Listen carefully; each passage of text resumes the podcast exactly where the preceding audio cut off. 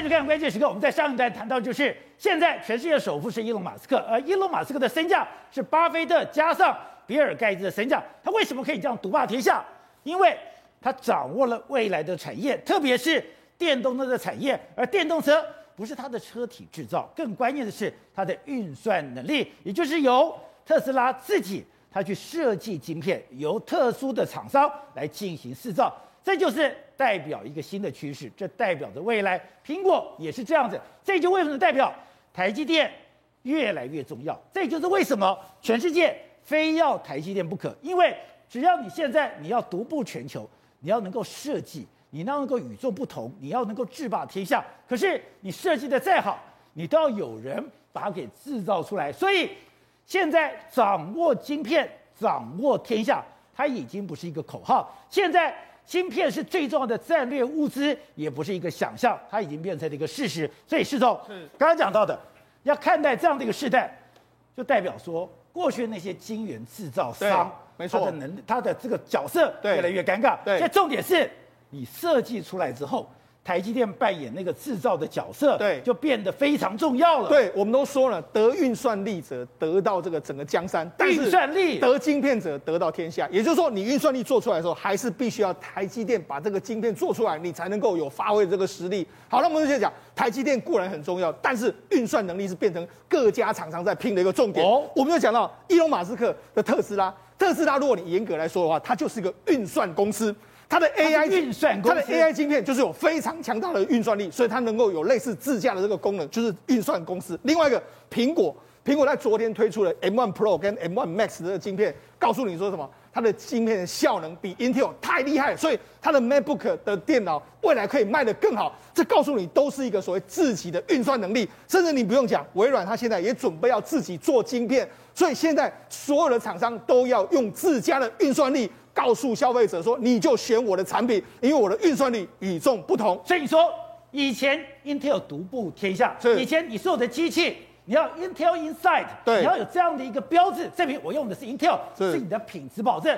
但可怕的是，对，在这个新的时代里面，Intel 看起来会成为过去式。没错，Intel 现在想要把苹果找回来，看起来机会越来越少，因为当苹果。直接跟台积电连接，对，跟特斯拉直接跟三星连接，对，甚至很多的厂商直接跟终端的晶片制造厂连接了以后，对，它才是你的成功保证。没错，实际上苹果在这一次发表的 M1 Pro 跟 M1 Max 保洁两款这个晶片里面来说，它都是用所谓的台积电的五纳米，所以是台积电帮它做的。台积电五纳米。对，那另外它就包括有十六个核十六核心的这个 CPU。保洁你知道吗？实际上我们就直接来看这一张图，看这张图你就可以知道说为什么。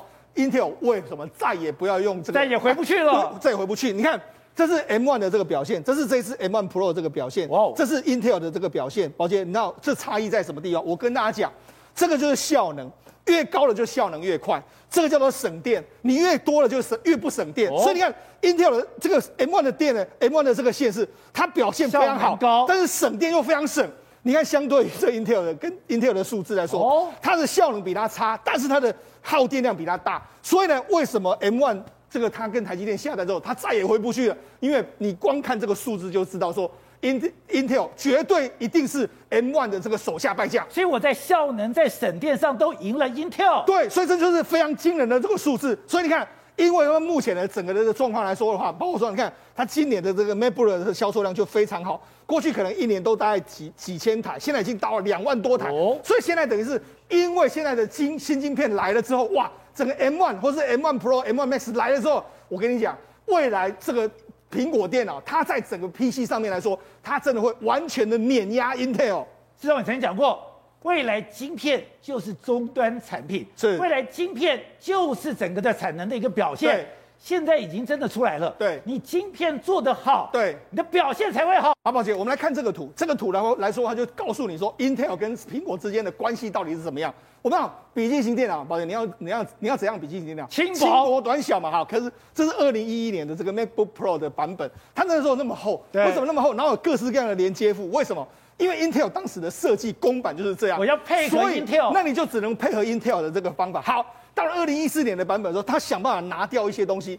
这个这些东西是什么？一我苹果认为不需要了，我把它拿掉。所以你看它越来越少，对不对？然后变得比较薄。薄然后到了二零一九年的时候，他觉得这个太丑，因为我们知道苹果都是要漂亮，所以他又又想办法再拿掉一些东西，对把它拿掉，而且才能够薄。对，那当时用的是 Intel 的这个版本，但是他现在用的是什么？他现在用的是他自己的 Mac Pro Mac 这个 M1 的这个芯片。M1 芯片之后，你可以看又不一样，他又把很多东西插孔又拿回来。为什么又拿回来了？因为为什么？因为现在我已经把过去我认为不需要的那些你的公版的东西，我全部都把它拿掉。我现在弄回来是我觉得我需要的东西，我把它拿回来。所以公版，因为他用 M1 芯片之后，他又把他觉得需要的东西再把它拿回来，因为我可以做的更多，因为我的 M1 芯片有空间了，因为我 M1 芯片本身就比较薄，所以我可以用这样空间。好，那他做什么？所以你弟说。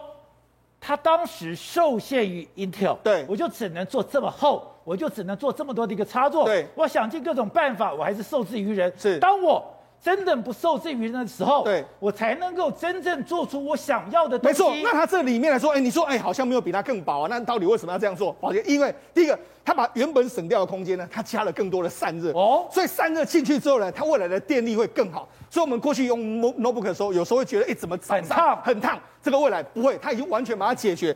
第二个是什么？它这次的音这个电脑里面来说，它加了非常多的扬声器，它把过去的空间里面把它填满了很多扬声器。所以这一次你会觉得说，以前没有扬声器吗？它以前有扬声器，但是没有那么多个。哦、但是这一次听起来的话，你会觉得效能效果完全不一样。这就告诉你什么？我有 M1 之后，我可以用我的，我想要。你形塑我怎样的笔记型态，我可以怎么做？对，不用像过去一样，哎、欸，你 Intel 说是怎么规格，我就什么规格。所以这就是苹果为什么能够打遍天下无敌手的关键。那苹果这样做的时候，其他厂商会不会这样做？所以，一个你要世界级的公司，对，你不会自己设计晶片，你就根本没有竞争力了。对，于是呢，苹果这样做之后，你看现在准备第二家可能会跟 Intel 说再见的是什么？微软。我知道微软过去就是 Intel 是这个这个硬体，微软是软体，两个搭配在一起的时候，一起促进这个整个产业升级。就没想到现在 Intel 有说，哎，不好意思，我们准备跟你 say goodbye。微软准备 say goodbye。在整个求职网站上面来说的话，他就说我们准备要搭载最新的芯片，他现在就开始在征求各式各样的这个人才过来，虽然有可能会开始有他自己的产品，自己的产品之后，未来可能会 Intel 会跟。微软两个公司会正式的分道扬镳，所以微软也要学苹果，它也要自己去设计晶片，它再也不要去用公版。对，它现在呢跟高通互相合作，用他们所谓 SQ One 跟 SQ Two 的这个晶片，两个公司已经开始合作，未来它搞不好会打造出属于它自己的产品。所以这时候呢，宝杰啊，这时候的基辛格呢，他最近又出来讲话，他每天都来讲话，他最近出来说，哎，你看 AMD 的时代结束了，你们不用再看 AMD 了，然后希望说苹果能够再次使用这个这个这个 Intel 的 CPU。而且我看他讲那么多了，我觉得什么？他很像是个落寞的王孙公子哥啊，在那边讲什么啊？我们过去多辉煌，你赶快给我回来了。问题是那些人全部都不会回来。他白头宫女话当年，因为什么不会回来？第一个，我刚才已经跟你讲了，你的晶片能力已经比 Intel 输那么多了。你觉得苹果库克他是笨蛋吗？是，他怎么会回来？这个基辛基辛格也说，对啦，我我觉得你放你们放弃 Intel 是因为你的晶片真的真的很好，但是我们一定未来可以追回来。你觉得有可能吗？这可能性很低嘛？所以你说摆明着，苹果的晶片已经远远胜过 Intel 了。好，那你说好，那我如果让你代工好了，你说哎，你代让我代工，问题是宝杰，现在它的七纳米又延到二零二二年底，现在人家因这个 M1 芯片用的是台积电的五纳米，你七纳米到明今年年明年年底才量产，请问你苹果明年后它都可以用台积电的三纳米？对，它用你的七纳米干什么？跟不上了，所以它根本就完全不可能嘛。所以我我每次看到这个基辛格一直在那边讲话的时候，都觉得说，哎。这就是代表一个美国的晶片的技术能力，真的已经远远被我们抛到后。那你更不用讲，哎，最近李在镕也要去这个美国设厂了，他也要拼你的晶圆代工。我就说，你至少先干掉三星，再来挑战台积电再说吧。所以你说，我们我们那天讲了，十纳米以下由台积电跟这个三星对二分天下。是，而更可怕的是，台积电在十纳米以下，哎，我们的整个产量。已经是六成八了，没错。好，那我们我们讲，出我刚才不是讲了，运算力是最重要的。我们要讲因这个所谓特斯拉这家公司，特斯拉做了一个 D1 晶片，就用在它的所谓的自驾车上面。那这个晶片呢，其实它有本身的学习的功能。哦，它不是 CPU 也不是 GPU，所谓 GPU 就是什么？GPU 就是图绘图绘图转理处理器。那 CPU 就是资讯传理器，它是把两个整合在一起，所以它既是 CPU 也是那个也是 GPU，是，所以它就是专门这样，它就是很像人类的大脑一样，不断的透过特斯拉的八个眼睛，不断的一直收集资料之后，做一些影像处理，然后把它存储在这里面，所以这个晶片就是一种 AI 智慧吗？没错，它就是一个纯纯粹的这个学习机器，它一直用在这个这个 AI 里面，所以为什么你看我们每一次在讲到所谓特自驾车的时候，为什么特斯拉老是最强？主要原因就是它这个晶片一直不断的在 upgrade，一直不断 upgrade 之中，这个处处理能力是相当相当的强。好，除了这个，除了它的第一万晶片非常厉害之外，最近我们不是讲吗？不是很多人就说，哎、全世界都在缺这个车用晶片，为什么你好像特斯拉不会缺？对，而且现在秘密完完全揭晓出来，哦、因为特斯拉的运算能力跟这个技术能力到底多厉害？它多厉害？他就说呢，我们把不同的晶片，我们现在拿到的晶片呢，我们用软体的方法把它改变它的功能，改变它的功能之后就可以用到我们的车子上面来。哦，这个连 Volkswagen 的老板都说太厉害了，这种软体能力我们根本追不上啊！你可以把，所以你说本来这种晶片我现在是用不上的，是是不能用的，是。可是特斯拉可以透过软体的设计，把不同的晶片做一个完全的整合，它可以弹性的采用不同厂家出性出出品的不同产品，然后快速的说编写软体跟韧体，然后改变它的功能。哎，它就原本你看，连这个很多车厂都想没有想到的东西，他们居然做到，所以他来告诉你说，它是个软体公司，它是个运算力公司。所以你看，昨天 MH 成立的时候，红海说了一件事，他们要成立所谓软体研发中心，所以告诉你，其实硬体我们觉我觉得我们台湾绝对是可以做得到，但是。台湾的电动车真的不如外国的能力是在哪里？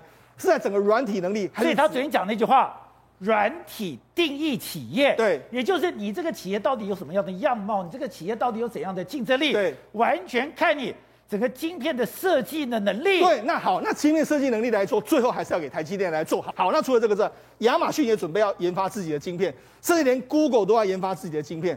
所以未来的世界里面来说的话。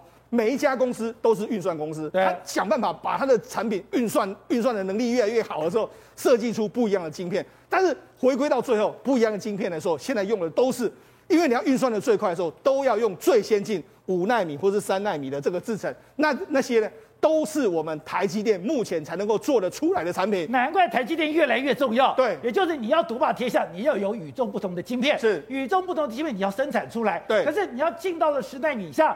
那个门槛非常的高，对，你只有少数的公司可以做出来，是，所以你要么就是能跟三星合作，对，要不然只能跟台积电合作，而台积电现在又取得了绝对优势，对，这就是为什么美国要把台积电牢牢掌握在这个你的手上的关系。我们刚才讲那么多公司，我譬如说他们如果接下来中国美国要摧毁整个阿里巴巴的时候，我只要晶片不给你的时候，哦、我就完全就可以摧毁你，所以这就是台积电为什么扮演的角色会越来越重要的原因。好，正好。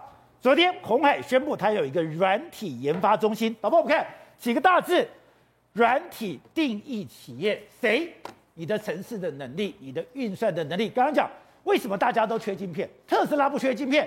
原来，哎，他写程式能力这么高，他可以把所有现有的那个那个晶片，我帮你做一个条件整合，做到我可以使用的一个程度，这太让人惊讶。可是最终你还是要生产，还是要制造？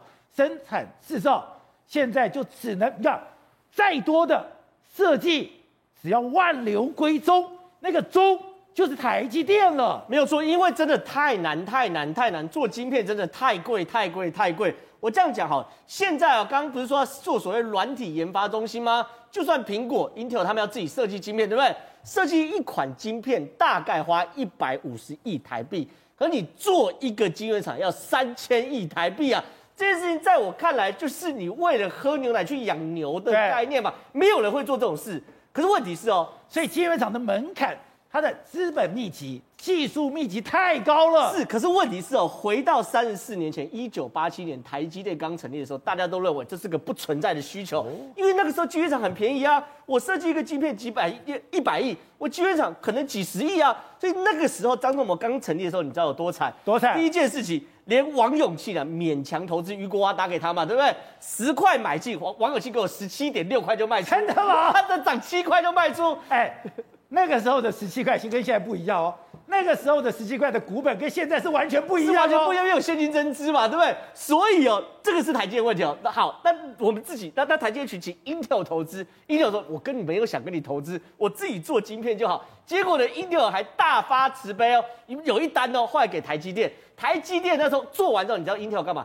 列了两百多项 problem list，跟台积电讲说，你这两百多项你给我改进，对，不行。所以台积电刚成立的时候是大家都看衰的，惨到他要去改名字嘛。他那个 TSMC 的 T 原本是大写的 T，他们认为没有搞头，他去算命，算到后来说，哦，那我 T 改小写 T，真的假的？可以出头，大写没有出头，没有出头，小写有出头嘛？对不对？所以台积电刚才大家都是看衰台积电的。好了，可问题来了，现在当发现了晶片越做越复杂。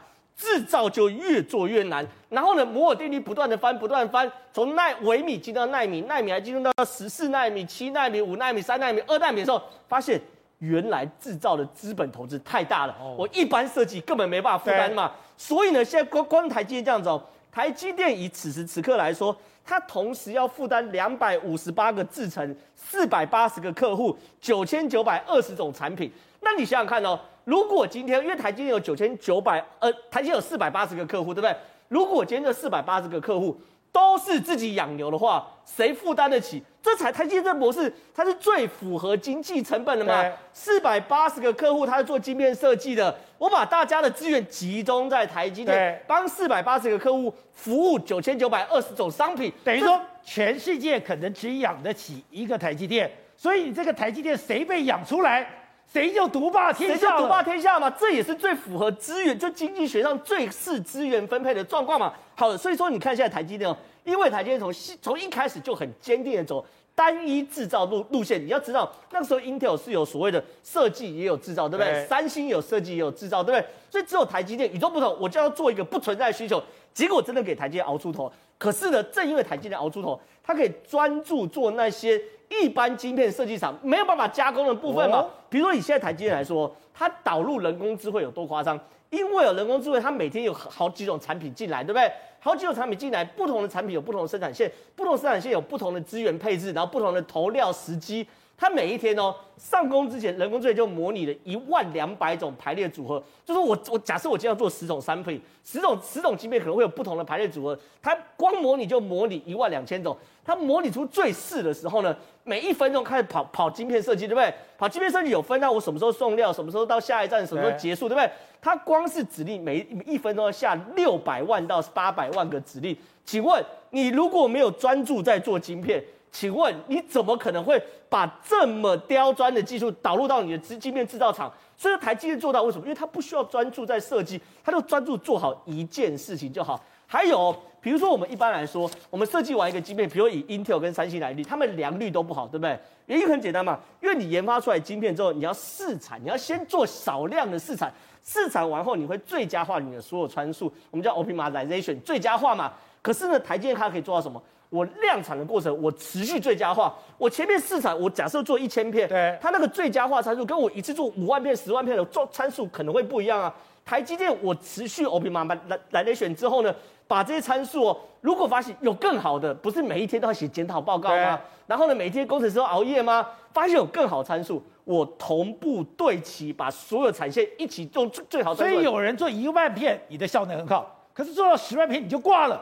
可是台积电可以从一万到十万维持它的最佳产能，是原因很简单，因为他也就是专注做这件事，所以他一辈子做好一件事就是功德嘛，对不对？不是他这样讲嘛？所以台积电其实是个非常特殊的存在，也因为台积电专注在做晶片哦，现在台积电良率才可以变世界第一名。而且呢，大家可能可能会问，台积电导入人工系统，为什么人工智慧系统为什么每分钟要出六百万到八百万个派工指令？原因很简单嘛，因为做一个晶片，你跟那个所谓我们做蛋糕不一样，不是五六个步骤，一个晶片是好几千个步骤，那好几千道工序，我就问一件事，比如说我在某一个工序断掉了，那某一个工序出问题了，我要怎么办？我是不是要及时调配其他机台，然后来处理这个工序的事情？或是及时去调配那些相对比较有余裕的产线来去处理这个工序出问题的状况，那这些东西都是不断的通过人工作业模拟、人工作业模拟，然后电脑给下了新的指令。如果 A 产线出问题，马上移到 B 转线，或是 B 产线有空闲，马上来帮助 A 产线。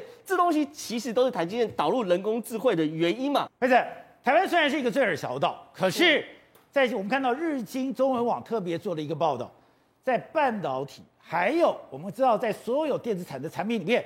台湾居然是中心的位置，是他以这一个呃图告诉我们一件事情，在整个 iPhone 的晶片的一个分工图里面，台湾竟然占着两个最重要的角色，一个就是半导体的代工这部分的台积电，另外一个是中国大陆。但中国大陆其实讲的就是红海富士康，哦、所以你看哦，他说呢，什么意思呢？就是你一个 iPhone 晶片，你需要英国 ARM 的一个架构，你需要美国的高通他们相关的 IC。设计，然后呢，你需要生产过程里面呢，你需要荷兰的 ASML EUV，再来最重要是你台积电要把这个东西给生产出来，生产出来之后，到最后是运到中国去组装，但中国谁组装？还不是富士康？对，所以这这个其实日经用这一个图片告诉我们，全世界的一个晶片的一个分工，其实最重要是掌握在台湾的手上。所以我们刚才讲，得晶片者得天下。得机变者得天下是你的先期制造、你的半导体开发、你的设备、你的材料，最终进到台湾，进到台湾做出来以后，你的生产。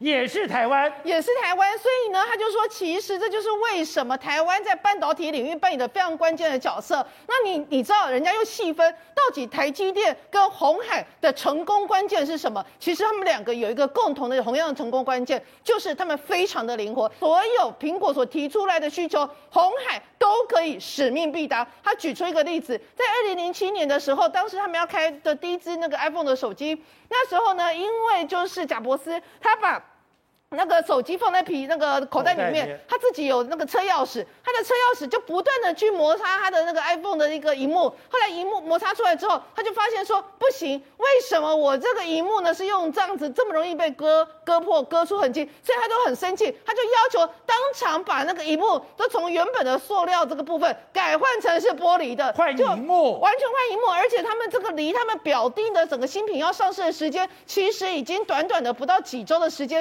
结果没有。没有想到那个有办法，富士康在接到这个讯息之后，马上号召他八千人的一个团队哦。三整个三班制轮班的去改，然后呢，他说短短几天就从那个美国取到那个玻璃进来之后呢，他就在不到一周的时间，马上量产出 iPhone 一万台。然后他们后来就是那个苹果跟他讲说，我跟你讲，一万台这是最少的，我未来目标是多少？一年大概至少要五千五百万台。在这种情况之下，他就推估说，哦，那如果是这种情况之下，我的整个红海大军需要七十五万人，他就火速去增聘他的整个红海。马上增加到七十五万人，七十五万人，所以他就是透过这样的方式来不断的去满足那个苹果的一个需求，而他自己也让他变成练就了一身的武功。所以我们刚刚提到，其实红海的动作是非常灵活、非常迅速。同样的，到现在也难怪陈立莲讲说。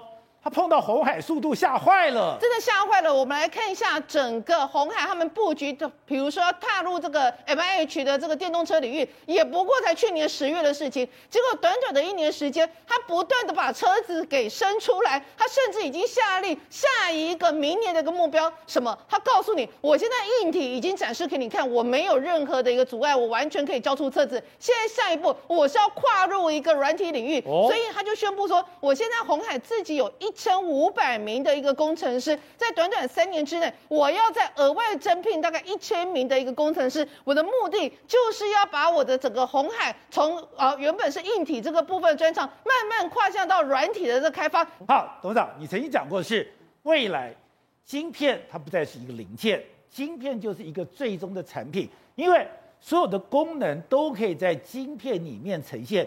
现在这个世界，这个时代。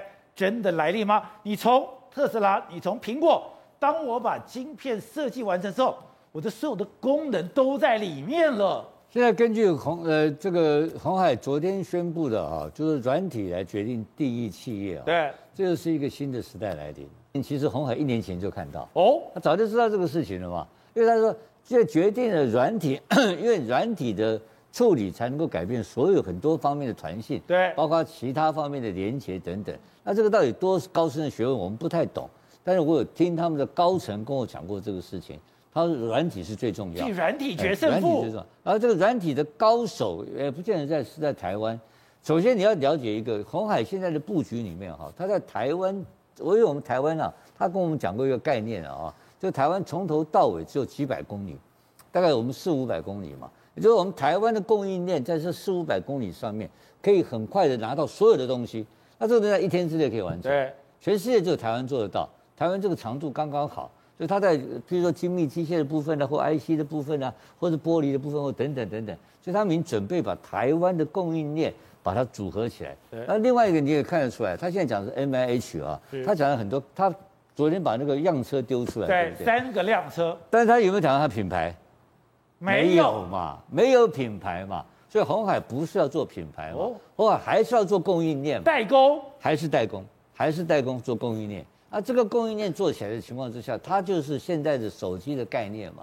它现在是做 iPhone 嘛，它将来也也可以帮忙像帮华为嘛，对，那个帮大家来做嘛。那这个那这种做法，我可以帮 BMW，我可以帮 Benz，我当然可以，我也可以帮特斯拉代工。所以它必须要做到关掌握到非常低的成本跟关键的技术嘛。还有一个就是变化嘛，因为以后的电动车的概念就跟苹果一样的概念，它可能三个月就出新的品牌、新的样式啊。所以它是一个快速的消费品的形态产生啊，不是车子变成消费品，当然变成消费品，因为这车子是什么？这就是电脑啊，它就是一台电脑啊，它本来就是消费品。所以它，就像我昨天讲，我一部车要一百万台币以下嘛，对，它的概念就是这个意思嘛，就是我我要有竞争力嘛，它打全世界的市场嘛，它打全世界，所以他是很简单，他一百万不是卖给消费者，他是要给他的厂商嘛。哦，那苹果现在很简单，你有创意，它就可以帮你做出来东西。对。所以那每只要有，所以专门会变成两个部分，一个叫做代工的专业公司，一个叫做品牌的经营公司，这两个会分开。那这那会有很，那苹果怎么会放过这个市场呢？一定不会放过嘛。那是不是传统的车厂会继续维持这个优势呢？也不一定啊。所以曾经他的高层也跟我讲过，他们的目标很简单，他就是取代特斯拉嘛。那特斯拉目前是目前在全世界的这个总值来讲的话。它虽然好像还也只有在百分之五左右嘛，是整个总车辆总在百分之五，所以这基础也不是很大呀，对，也不是很大。所以就以这百分之五来看的话，如果苹果要追的话，追不追得上呢？追得上吗？所以苹果需要后面有供应链哦，你知道有很多新的想要 newcomer 进入市场。所以你刚刚讲到的，今天特斯拉为什么这么厉害？因为我的软体设计非常厉害，我的电池管理非常厉害，可是这些也是苹果的强项，都可以取代。都可以取代，所以那个平台是最重要的嘛。所以平台是最重要。那特斯拉一个人从头包到尾，那特斯拉经过中国大陆市场以后，它变成一个特斯拉供应链嘛。对，对，这是特斯拉目前的优势嘛。但是优势我刚刚讲的只有五趴市场，是，所以还有九十五趴嘛。所以这个是很大的一个，它没有竞争的问题，你知道吗？只是有市场 share 的市场分配的问题。对，所以我认为现在看到的跟未来的这个情况会不一样，因为概念会不一样。就是就是这个玉龙的董事长讲那陈立连，他有时候很惊讶，一年就做出来。对，我可以告诉他，以后可能三个月就搞个新车出来，三个月就出来。不，这我刚刚讲的概念改了嘛，它就是个电脑嘛，它就是个消费品嘛，就是跟我们现在换手机一样嘛。我在猜，他用的方式可能是用 SKD 的方法，或是 CKD 的方法，直接用组半组装零件就直接送到美国去了嘛。他送到美国去的同时，立刻美国跟电池一碰，配合一组装就组装了。跟这几天这都模组化了，这当然是模组化才有可能的完成啊。所以他不是刚刚讲了吗？在很复杂，像台积电一样嘛，很不同的客户很复杂要求情况之下，它有几万个这个这个生产线的组成的可能性，它自动会演算出来啊。那这个不是一样的概念嘛？所以他们完全不在生产车子，大家不要搞错了，他们还在生产手机，他们还在生产苹果手机的概念，在生产所谓的电动车。那这种概念的方式，一年一年已经太长了，一年太长了，所以完不打战争的方式，战争的形态改变了。好，凯比是，就像吴总讲的，我们现在会对未来的电动车跟过去的车子想法概念完全不同吗？你曾经讲过，你曾经研究过飞凌，那跟飞凌是完全不一样的。对啊，这飞当时我就说过，那时候我在大学的时候我写报告，那时候我就说。你什么都会做，就是电就是引擎不会做。那受资源到最后我，我我觉得命运乖舛啊。结果果然，因为现在不一样啊，现在是时势造英雄啊。我们不会做的，我们不需要了嘛。我们不需要这个所谓燃油引擎。宝杰，我我现在我接下来讲两讲两个东西，你想你能想象吗？对啊。哪一天我都告诉你说，哇，那个玛莎拉蒂呀、啊，跟那个呃爱快爱快罗密欧啊，对，他们出了电动车，结果竟然里面有我们 M I H 的东西的架构，哦、你你会觉得难以想象吗？我告诉各位，一点都不难，那可能是时间的问题。为什么？我觉得哈，这就是说这个郭董这一次，玛莎拉蒂也会找我们生产。对，我先跟各位讲，就是说，因为像比如说哦，在今年第一届的时候才签一个备忘录而已，叫做跟欧洲的全世界第四大的这个这个国际车的车业联盟，那叫做 Stellantis。那这个东西是有好多个厂牌哦，大概十几个厂牌集合起来，中间包括呃有平价的菲亚特，有包括普救、保时，那有包包括我说的高阶车种，譬如说像这个所谓的阿法罗密欧，像这个所谓的一个玛莎拉蒂，就是玛莎拉蒂。哎，结果它。很快哦，第三季马上就正式签约了。这个通常签备忘录到签约哦，速度非常的快，这就是见识到这个所谓刘扬伟他们在执行 MH 的速度。其实我觉得郭董在这个以前哦，刘扬伟担任这个单纲这个呃红海的接棒人的时候，对。我跟很多人都一样，我就觉得因为刘扬伟在这个次集团里面的资历算是没有跟郭董不是那么的久，对，就我觉得现在看起来，呃，郭董果然有世人之名哦，也说这一次是玩真的了。这一次刘阳伟的领导风格搭配到这个 MIH，我觉得会带来很大伤。我举几个例子给各位看，刘阳伟非常郭董是很霸气，对，成吉思汗一条龙。很，可是很多人跟郭董在合作的时候也很怕说，哎呦，我跟你合作到时候我被你吃掉了，对不对？对哈、哦，是。可是这一次为什么刘安伟能够号召到将近有两千家中外的厂商？为什么？对，他用这种所谓的这个所谓的结盟的方式，你看刘安伟很懂得什么时候该打群架，什么时候呢？我不跟你硬干，我用单点突破。我举个例子哈，譬如说刘安伟他也曾经说过，人家问他说，啊，你红红海最擅长不就是一条龙一条龙式的一个生产吗？为什么你要找别人？他说手机大概五六百样，我们大概能够。这个吃下来是有六成，可是车子里面所需要的有五六千样的东西，我们不可能就是天下至广，非一人所能独治。所以说他愿意把这个跟大家在一起分享。哎，结果你看，我昨天有说过，就说号召力。以前贾静说，我觉得说就像这个时候，像这个，如果说今天是玉龙啊，严凯泰，他现在就一定觉得说，九泉之下一定觉得很微笑，因为以前他的号召可能没有办法有号召不起来，没有这个分量嘛。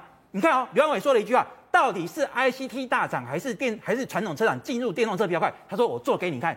ICT，你看 ICD 大厂是不是跟这个所谓的这个所谓特斯拉是不是有异曲同工的？不是传统车上切进去电动车这一块，所以说他就号召大家一起来来分享这块大饼，这是一个成功的一个策略。所以说造成大家说，哎，就这解除这个疑虑。所以大家担心，你现在特斯拉已经跑这么前面了，你现在福斯也搞了，台湾还有机会吗？对，问的很好。我再举两个例子哦，他很聪明。譬如说刘安伟本身是半导体人出身的，他早期是从联电过来的，他早是那个时候联联电，然后这个。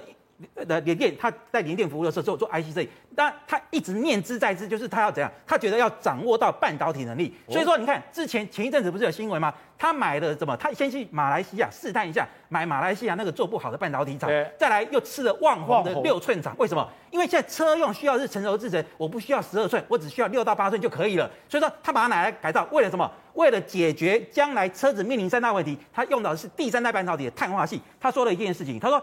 现在车子有三，电动车卖不好有三个问题，一个充电时间太长，一个是续航力不够，一个是好造价比较贵。这三个问题通通可以因为碳化系而解决。所以说，你看他在这个地方，他马上动作很快，就是说他一不一方面跟人家合纵联合，他一方面又去吃掉该吃的东西，就是所谓的半导体的这个六寸长碳化器的。我再举一个例子哈，就是说今天有人一定会说，哎，那个人家电动车这个电池做那么好，你拼得过宁德时代？啊、你拼得过 LG？你拼得过 Panasonic 吗？对呀、啊。我告诉各位。他很聪明，我今天继承规模的东西，我没有办法跟你硬干，对不对？对。很简单，我从技术下手。各位你知道吗？这个这个 M I H 联盟里面大概有将近两千家，大部分都是所谓结，因为他们是财产法人，都大部分都是结盟。